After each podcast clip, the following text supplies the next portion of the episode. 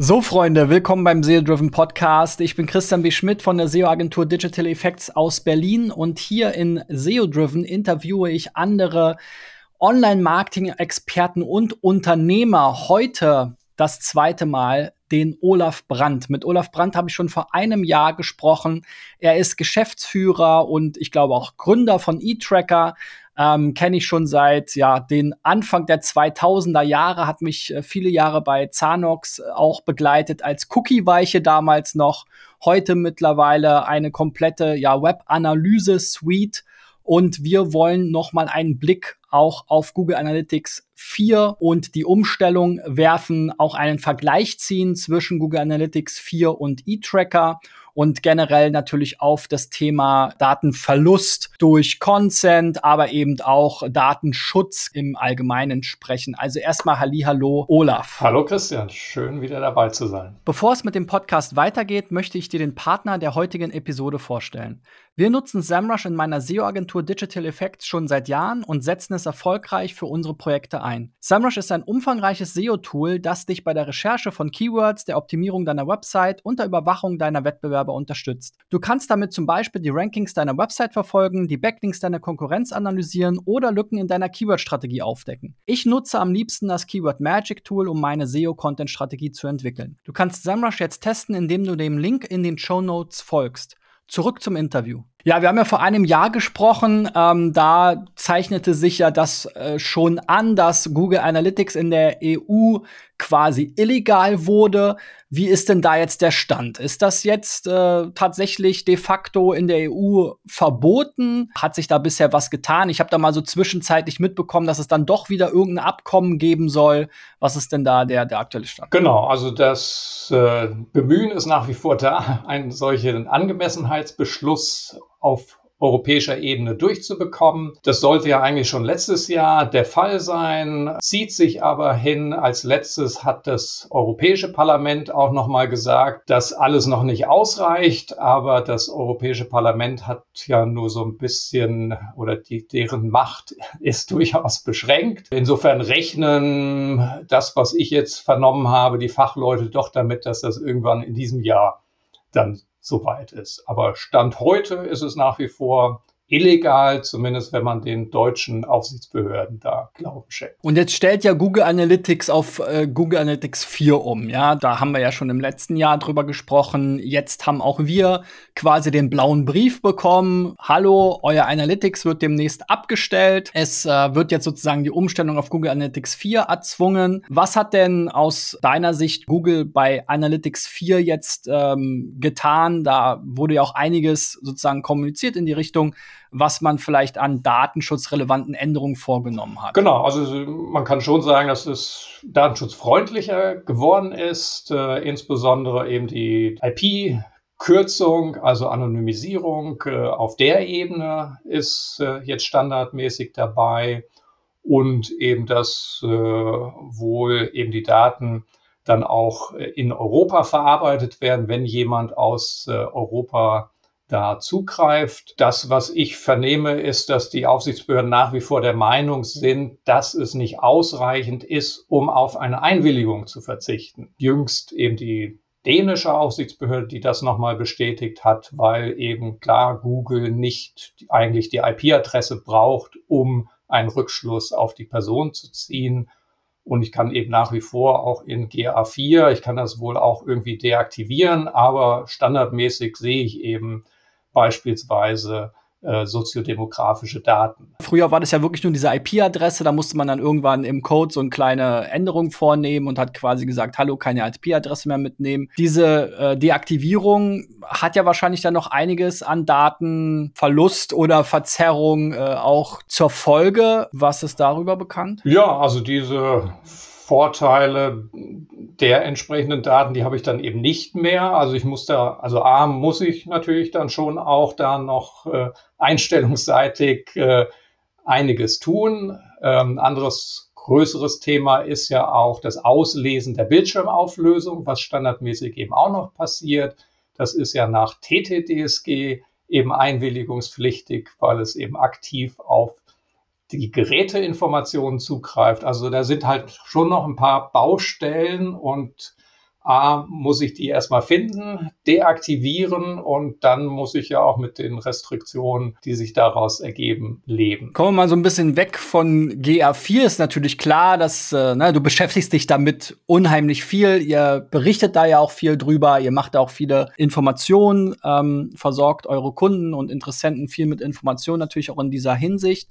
Aber du bist natürlich auch nicht ganz unbefangen. Ja, wenn wir jetzt das Ganze noch mal neutral betrachten, du hast ja eben schon gesagt, die Einwilligung Einwilligungspflicht ist ja immer noch da.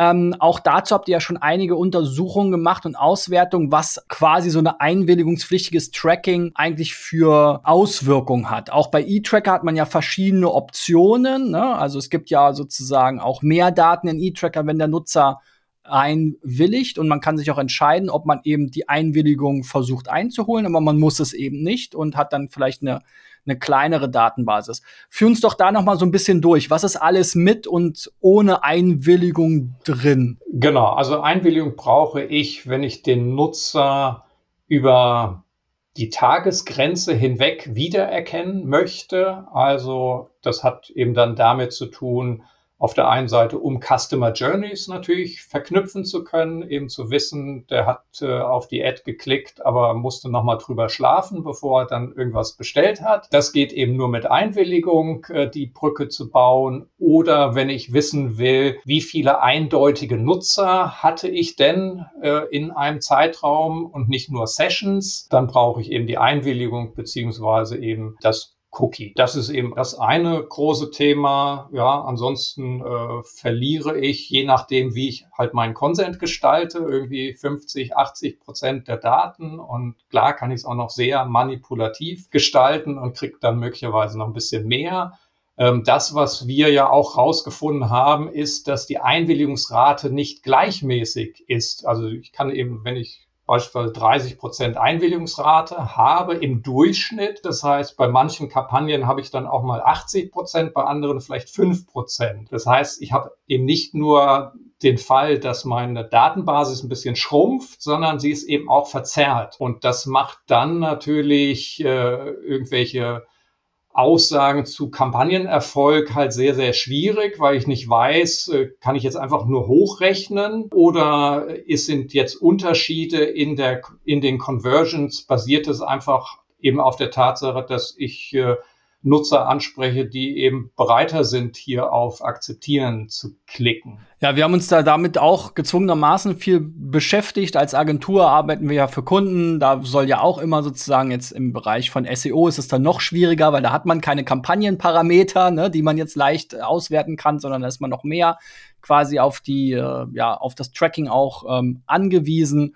Und ja, wir haben da die wildesten Dinge erlebt, ne, von plötzlich sind 70 Prozent weniger Zahlen, die einlaufen, ja, oder Nutzer, die einlaufen. Dann hat man das irgendwie geregelt durch, wie du schon gesagt hast, vielleicht, äh, ich nenne es jetzt mal Optimierung, ja, um nicht Manipulation zu sagen. Allerdings kam dann je nach Branche auch schnell wieder entsprechende ja, wettbewerbsrechtliche Aspekte auf den Tisch, Abmahnungen und so weiter und so fort, Verbraucherschutz, wer sich da Datenschutz, wer sich da alles einsetzt.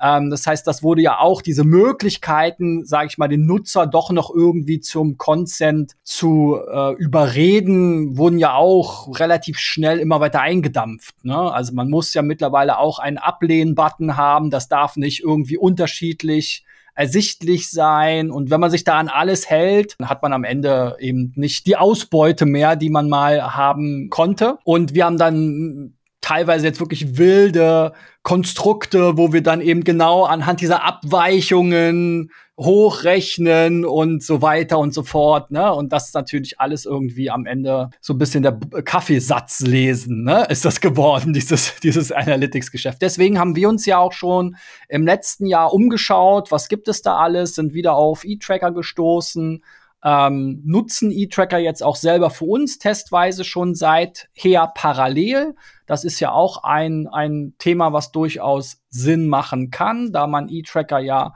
sowohl mit Consent als auch, als auch ohne Consent nutzen kann. Was sind denn andere Gründe, warum Unternehmen jetzt neben diesen Datenschutzgründen vielleicht auf E-Tracker umsteigen und sich die Umstellung, die jetzt sowieso anfällt, von Google Universal Analytics auf GA4 ersparen? Ja, also Datenqualität äh, spielt natürlich eine große Rolle und neben jetzt Consent auch das Thema Adblocking und äh, diese Browser-Schutzmaßnahmen, ähm, Intelligent Tracking Protection, Enhanced Tracking Protection, also die, äh, selbst wenn ich eben eine Einwilligung zu Cookies bekommen habe, dann habe ich ja das Pech, dass die möglicherweise eben nur sieben Tage laufen dürfen oder sogar weniger, äh, je nachdem, auf welcher Liste ich dort lande. Also auch diese Themen haben wir und äh, deswegen gibt's äh, ja, jetzt schon ein bisschen länger auch die Möglichkeit, über eine eigene Domain zu tracken, um also Adblocking und eben diese Browser-Mechanismen da auszuhebeln. Das andere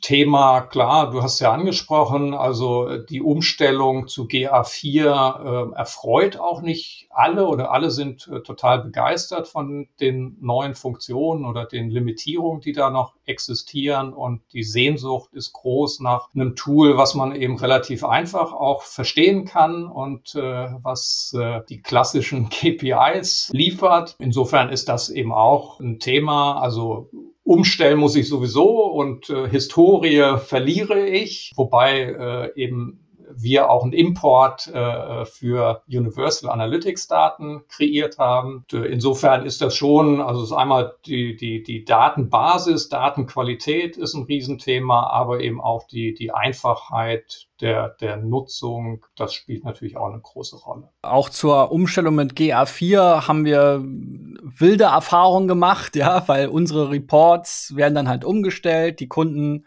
ne, die wir für, für SEO erstellen, unsere Dashboards und so weiter, sagen so, wir haben jetzt auf GA4 umgestellt, man kommt vorne und hinten nicht mehr an das heran, was man vorher ausgewertet hat. Ähm, viele Komponenten haben sich komplett geändert äh, diese typischen Channel Groupings und so weiter. Auch klassische KPI, wie du schon gesagt hast, gibt es plötzlich gar nicht mehr in der Form. Ähm, wenn man da jetzt Standardsachen auswerten will, hat man, haben wir da auf jeden Fall einiges an, an Kopfschmerzen gehabt. Wenn ich da jetzt in, in E-Tracker reinschaue, dann finde ich von, vor allem auch besonders gut, dass es einen Dark Mode gibt, mal ganz abhängig, unabhängig von äh, der äh, Aufmachung der Daten und so weiter. Jetzt für unsere Seite haben wir jetzt noch keine riesigen Datenunterschiede feststellen können, aber wir haben natürlich auch eine sehr, sehr kleine Seite. Ähm, insofern, da kann ich jetzt noch nicht, nicht viel zu sagen, aber die generelle Anmutung und auch die Umstellung sozusagen, sich jetzt in ein neues Tool einzuarbeiten, war jetzt von bei unserer Seite oder von meiner Seite ähm, durchaus äh, angenehm. Wir haben ja schon darüber gesprochen, es gibt eben die Möglichkeit, auch einwilligungsfrei zu tracken. Du hast eben schon gesagt, was fällt so weg, aber nochmal zum Verständnis, was kann ich dann eigentlich noch sehen? Verzerrt das meine Daten nicht auch gewissermaßen, wenn ich jetzt dann zu manchen Nutzern nur Sessions habe und zu anderen Nutzern, die zugestimmt haben, vielleicht die Customer Journey auswerten kann? Also wie kriegt ihr das hin, dass diese Daten dann an der Stelle nicht, nicht zerfallen? Ja, also zunächst einmal kann ich auf dem Weg eben alle Konversionen messen und äh, alles, was äh, dort passiert. Aber klar, äh, ich habe noch so ein bisschen, haben wir das Thema, äh, man könnte eben sagen, ich vergleiche so ein bisschen Äpfel mit Birnen, also die von Nutzern, wo ich eben nur die Session habe. Und dann habe ich eben welche, wo ich eine vollständige Customer Journey habe. Und das ist ein Thema, was im Moment äh, uns bewegt. Und da versuchen wir mittels äh, tollen Machine Learning Algorithmen Algorithmen aus den vollständigen Customer Journeys auf die verkürzten Journeys Rückschlüsse zu ziehen und das eben zu harmonisieren. Ähm, also nicht ein einfaches Hochrechnen, äh, wie das eben andere machen aus äh, sagen den wenigen Daten, sondern ich kann eben durchaus lernen, aha, diejenigen, die sich äh, zumindest x Sekunden auf der Webseite befunden haben und dies und jenes tun, haben eher eine Wahrscheinlichkeit auch am zweiten Tag äh, zu konvertieren und kann das noch äh, äh, stärker zusammenbringen. Man hat eben da diese zwei Welten jetzt mit Einwilligung, ohne Einwilligung, aber ich habe eben zumindestens auch äh, jetzt mal von den Journeys abgesehen, weiß ich zumindest, wie viel Besucher hatte ich denn und wie viel Aufrufe einer Seite. Also da habe ich zumindest eben diese Basis. Du hattest ja schon gesagt, es gibt auch diese Google Analytics Universal Analytics Datensicherung quasi. Wie muss ich mir das vorstellen? Ja, also wir, wir nutzen die ganz normale API, die Google dafür zur Verfügung stellt. Es ist äh, natürlich auf der einen Seite ein bisschen aufwendig, wenn man das händisch runterladen will, weil das ja nicht einfach nur irgendwie ein Knopfdruck ist. Man hat verschiedenste Reports, Metriken und dann verschiedenste Zeiträume. Und dann ist eben die Frage, gut, äh, wenn ich das beispielsweise jetzt irgendwie in, in Google Sheets mache, ähm, dann ist das eben auch nicht unbedingt super bequem, äh, das dort zu tun. Insofern äh, ist es eben hier der Vorteil, es ist tatsächlich ein Knopfdruck, mehr oder weniger. Also ich muss natürlich meine Credentials dahinter legen. Es dauert dann ein bisschen, weil halt diese Schnittstelle, die Google da liefert, äh, ziemlich begrenzt ist. Also man muss irgendwie vier Tage mindestens warten, aber geht ja nichts verloren. Und dann hat man die aber eben im Auswertungsinterface, also klassisch, wo ich einfach sortieren kann und äh, ein Datumspicker, wo ich eben sagen kann, äh, welchen Zeitraum will ich mir da anschauen. Also eben sehr einfach, äh, was die Sicherung anbetrifft, also die Daten da reinzubringen und äh, habe dann eine Oberfläche äh, mit einem normalen Interface eben für das Reporting. Ja, das ist ja tatsächlich auch so, so eine Sache, die, die mir auch lange gar nicht bewusst war, dass Google ja auch die alten Daten dann nur noch bis Ende des Jahres überhaupt zur Verfügung stellt und zugreifbar macht. Also die sind dann halt auch irgendwann weg, ne? Und wenn man dann doch noch mal eine Auswertung machen will, gerade jetzt pre-Covid, klassische Auswertung, die wir permanent machen, weil gerade im E-Commerce viele Zahlen äh, in den letzten zwei, drei Jahren komplett verzerrt waren, ja, gucken wir uns immer noch gerne auch mal neben dem Vormonats, Vorjahres äh, und so weiter Vergleich auch gerne mal den Vergleich zu 2019 an. Solche Sachen äh, fallen dann ja komplett weg. Aber es ist dann schon bei euch jetzt, nehme ich mal an, natürlich nicht mit den E-Tracker-Daten in einer Oberfläche verbunden, sondern es ist quasi ein eigener Bereich, wo ich dann sozusagen auf das Archiv zugreifen kann. Genau. Anders wird es einfach nicht möglich sein. Ne? So ein eigener Menüpunkt, äh, weil ansonsten hätte man eben schon Schwierigkeit, das da zusammenzubringen. Es, es sind dann andere Reports, aber es ist in der Oberfläche mit denselben Funktionen verbunden. Immerhin. mehr, mehr als Google anbietet. Ja, das ist halt eben auch immer so der Nachteil, will nicht zu, zu sehr vorweggreifen, aber ja, Google Analytics nutzen die meisten ja kostenlos, ähm, haben da ihre Daten quasi getauscht also du hast ja auch schon mal das Thema äh, Sampling so nebenbei angesprochen. Also gar nicht alle Daten werden da richtig erfasst oder ausgewertet. Äh, äh, ne? Das, weil solange man da jetzt nicht Hunderttausende ähm, Euro zahlt in, in Google Analytics Premium, das ist natürlich auch noch ein, ein Thema für sich. Äh, können wir vielleicht gleich noch mal drauf eingehen. Wir fahren ja jetzt ähm, schon seit einem Jahr zweigleisig. Das ist ja wahrscheinlich auch was, was viele Unternehmen gemacht haben. Macht das jetzt für die restliche Zeit irgendwie noch Sinn? Oder was empfiehlt dir jetzt den Unternehmen, die im Moment auf Google Analytics setzen, sich noch unsicher sind, äh, was Google Analytics 4 anbelangt und ähm, ja, E-Tracker quasi erstmal so ein bisschen kennenlernen wollen? Ja, also es ist äh, durchaus häufig verbreitetes äh, Vorgehen. Entweder gibt es diejenigen, die das eher strategisch machen, die sagen, okay, ich will gewappnet sein, falls da mal die Aufsichtsbehörde anklopft, um dann nicht äh, eben dann mich erst um eine Alternative äh, zu kümmern. Es gibt auch diejenigen, die sagen, ich arbeite nach wie vor primär mit Google Analytics, aber ich will meine Google Ads äh, mit allen Conversions eben füttern. Und das kann man auch äh, parallel eben tun, dass man sowohl die Conversions eben über Google Analytics einspielt, eben dann nur nach Einwilligung und äh, alle Conversions über E-Tracker. Da muss man auch nicht Angst haben, dass die sich irgendwie überschneiden und dann irgendwas verdoppeln sondern da ist schon Google smart genug und sagt, wenn man eben etwas mehrfach hochlädt mit derselben Google Click ID, dann können die das selber rausfiltern. Es gibt eben die, die das dauerhaft oder zumindest äh, irgendwie so ein bisschen strategischer machen oder eben in so einer Übergangsphase. Irgendwann hat man natürlich jetzt nicht unbedingt Lust oder es, es sorgt immer mal wieder dann für Diskussionen, weil die Daten halt dann schon ein bisschen auseinandergehen, ja, auf welche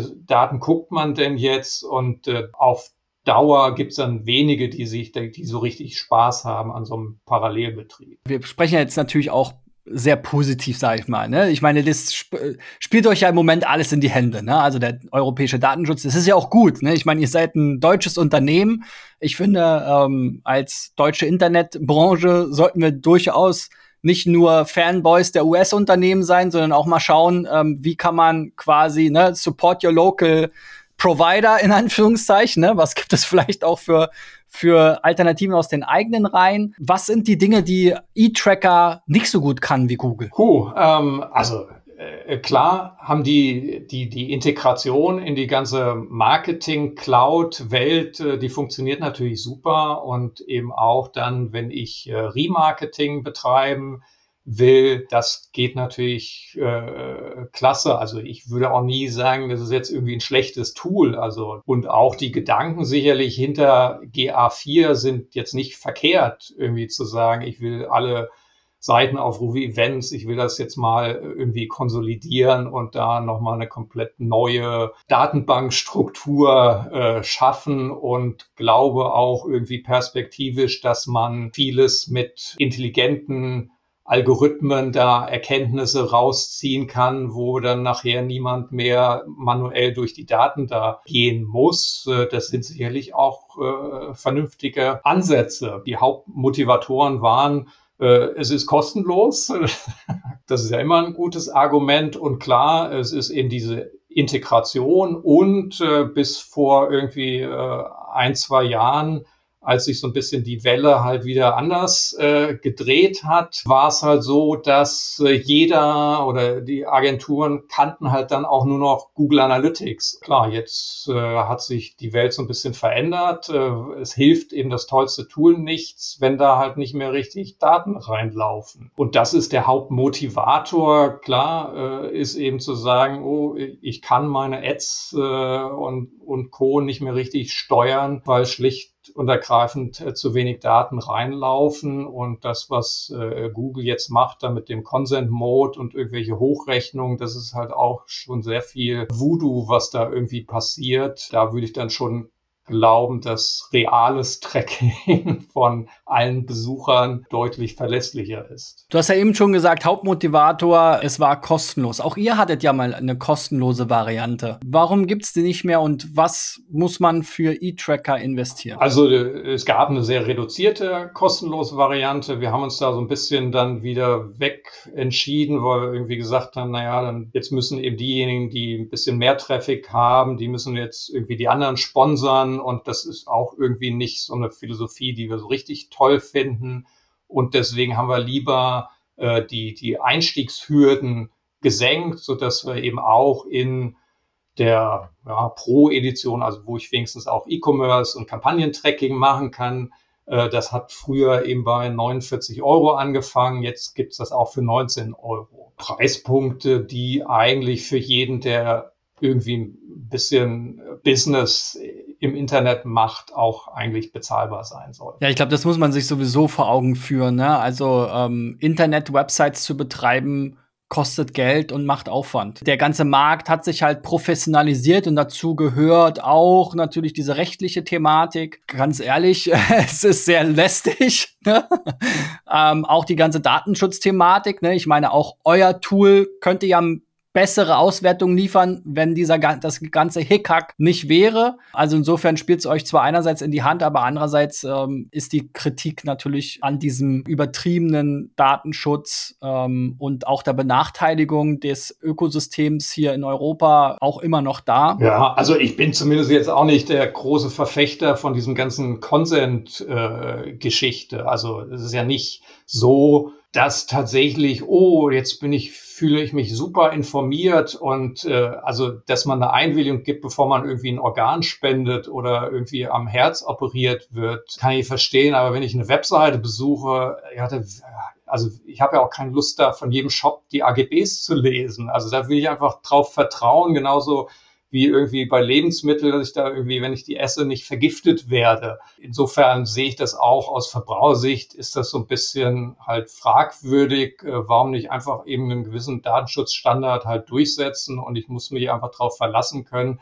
wenn ich eine Website besuche, dass halt meine Daten jetzt nicht sonst wo landen. Ja klar, wenn, wenn ich heute einen Supermarkt betrete, da akzeptiere ich ja auch automatisch die allgemeinen Geschäftsbedingungen und die sind halt gewissen Regularien un unterstellt und da kann nicht jeder machen, was er will. Und da sind auch Überwachungskameras und da habe ich auch mein Bonusprogramm und weiß nicht was, äh, die Kasse, meine Kreditkartendaten und so. Und da muss ich nirgendwo, äh, werde ich nicht erst reingelassen in den Laden, wenn ich jetzt sage, ja, okay, ich, ich möchte bitte rein in den Laden. Ich glaube schon ja auch an datengetriebenes Marketing und nicht irgendwie, ja, jetzt wollen wir wieder zurück, wo, wo irgendwie äh, jetzt die Putzfrau gefragt wird, ohne jetzt äh, der Putzfrau zu nahe zu treten, irgendwie, äh, wie sollte denn die Webseite jetzt aussehen, damit die irgendwie gefällt. Das wollen wir ja auch nicht und jetzt müssen wir eben einen vernünftigen Art und Weise finden, datengetriebenes, modernes Marketing zu ermöglichen, gleichzeitig aber klar gibt es ja auch einen relevanten Aspekt Privatsphäre und irgendwie diese komplette Wilde West-Mentalität ist vielleicht auch nicht nur klasse. Du hast ja auch angesprochen, dass ihr auch die Möglichkeit anbietet, mittlerweile, dass man sozusagen E-Tracker mit einer eigenen Domain nutzt. Es gibt ja Möglichkeiten sozusagen oder Alternativen, ja, haben wir letztes Mal auch kurz drüber gesprochen, wie Matomo, ehemals Piwik, die man halt wirklich auch selbst hostet. Ich nehme an, dass äh, die Nutzung von E-Tracker mit der eigenen Domain ist aber nicht selbst gehostet, sondern es ist eher so eine Art Proxy-Lösung oder irgendwas. Ne? Genau, also so ein äh, klassisches C-Name, dass eben da so eine Umleitung quasi erfolgt, also ohne dass ich jetzt irgendwie einen Server, einen eigenen Server zwischenschalten müsste. Das macht ja auch der ein oder andere. Eben Server-Side-Tracking ist ja auch eine Art und Weise, eben das Ad-Blocking und die Browser- Geschichten da äh, zu vermeiden, aber ist natürlich deutlich mehr Aufwand, als jetzt äh, eine eigene Domain fürs Tracking äh, auszuwählen und äh, da einmal ein SSL-Zertifikat für zu erstellen. Also ein paar Klicks im Name-Server-Administration sozusagen. Genau. Und äh, vielleicht mal zur Abgrenzung Matomo. Ne? Wir haben jetzt viel über die Google-Welt gesprochen. Klar, äh, größter Vorteil von E-Tracker ist, dass es nicht Google ist. Größter Nachteil ist es, dass es nicht Google ist, sozusagen, um es kurz zu fassen. Jetzt gibt's ja auch noch, wie gesagt, diese Piwik Matomo-Welt. Die hat sich ja auch so ein bisschen weiterentwickelt, eben zu Matomo. Da gibt's ja mittlerweile auch Hosted Versions und immer noch so ein bisschen diese Open Source-Variante oder zum, zum installieren. Wie unterscheiden die sich denn jetzt äh, zu E-Tracker? Warum sollte ich nicht einfach das dann nehmen? Ja, also A muss man sich natürlich fragen, will ich eben da äh, das wirklich selber betreiben? Ist das mein Kernbusiness, mich damit auseinanderzusetzen, das da aufzusetzen und mit Backup und sonst was da mich äh, zu beschäftigen? Das andere ist, äh, diese kostenlos Geschichte ist da ja auch nur so bedingt. Das heißt, äh, die haben ja so eine Salami-Taktik. Äh, für die eigentlich interessanten Features muss ich dann auch bezahlen, was ich auch so ein bisschen nicht unbedingt für die super Policy erachte. Ähm, aber das andere ist klar, das ist eben nach wie vor auch eine sehr, sehr simple Datenbanktechnologie, die dort zum Einsatz kommt. Klar, sonst könnte, könnte es ja auch nicht jeder eben selber betreiben. Ähm, insofern sind die Auswertungsmöglichkeiten dann schon auch ein bisschen begrenzt. Ähm, aber wenn ich eine sehr simple Webseite habe und ich will einfach nur wissen, äh, wie viele äh, Besucher und Seitenaufrufe ich da hatte, reicht sicherlich da auch ein Matomo. Cool, ich glaube, dann haben wir alle Punkte abgehakt. Ja, wer interessiert ist an E-Tracker, da findet ihr natürlich auch wieder ähm, Infos in, ähm, in den Show Notes. Wer mal bei uns reinschauen mag, äh, gerne bei mir mal, äh, mir mal mich mal anschreiben, dann äh, können wir uns gerne mal einen Videocall verabreden. Dann zeige ich euch mal, wie das bei uns aussieht und wie unsere Erfahrungen bisher waren. Du kannst SEMrush jetzt testen, indem du dem Link in den Show Notes folgst. Lasst uns sehr gerne eine Bewertung da, bei wo auch immer ihr gerade den Podcast hört. Besonders gerne natürlich bei Apple und bei Spotify. Gern auch mit Text. ja, die bei Apple die die die die ersten äh, Bewertungen mit Text, äh, die sind schon ein paar Jahre alt. Äh, jetzt äh, kann man auch ohne Text Sternchen abgeben. Jetzt kommen immer nur noch die die Sternchenbewertung rein. Also da würde ich mich auch mal sehr freuen, wenn ihr diese Folge gehört habt, dass ihr da mal reinschreibt, genau, euer Feedback. Und ähm, ja, dann schaltet gerne ähm, nächste Woche wieder ein. Da gibt's nächste spannende Thema. Ich werde auch noch mal Maria-Lena Matisik äh, interviewen zu dem ganzen Thema, wie man denn in GA4 umstellt und was es da alles zu beachten gibt für all die, die jetzt unbedingt in der Google-Welt bleiben wollen. Also abonniert den SEO-Driven Podcast, um das nicht zu verpassen. Bis dahin, euer Christian und danke, Olaf. Danke dir.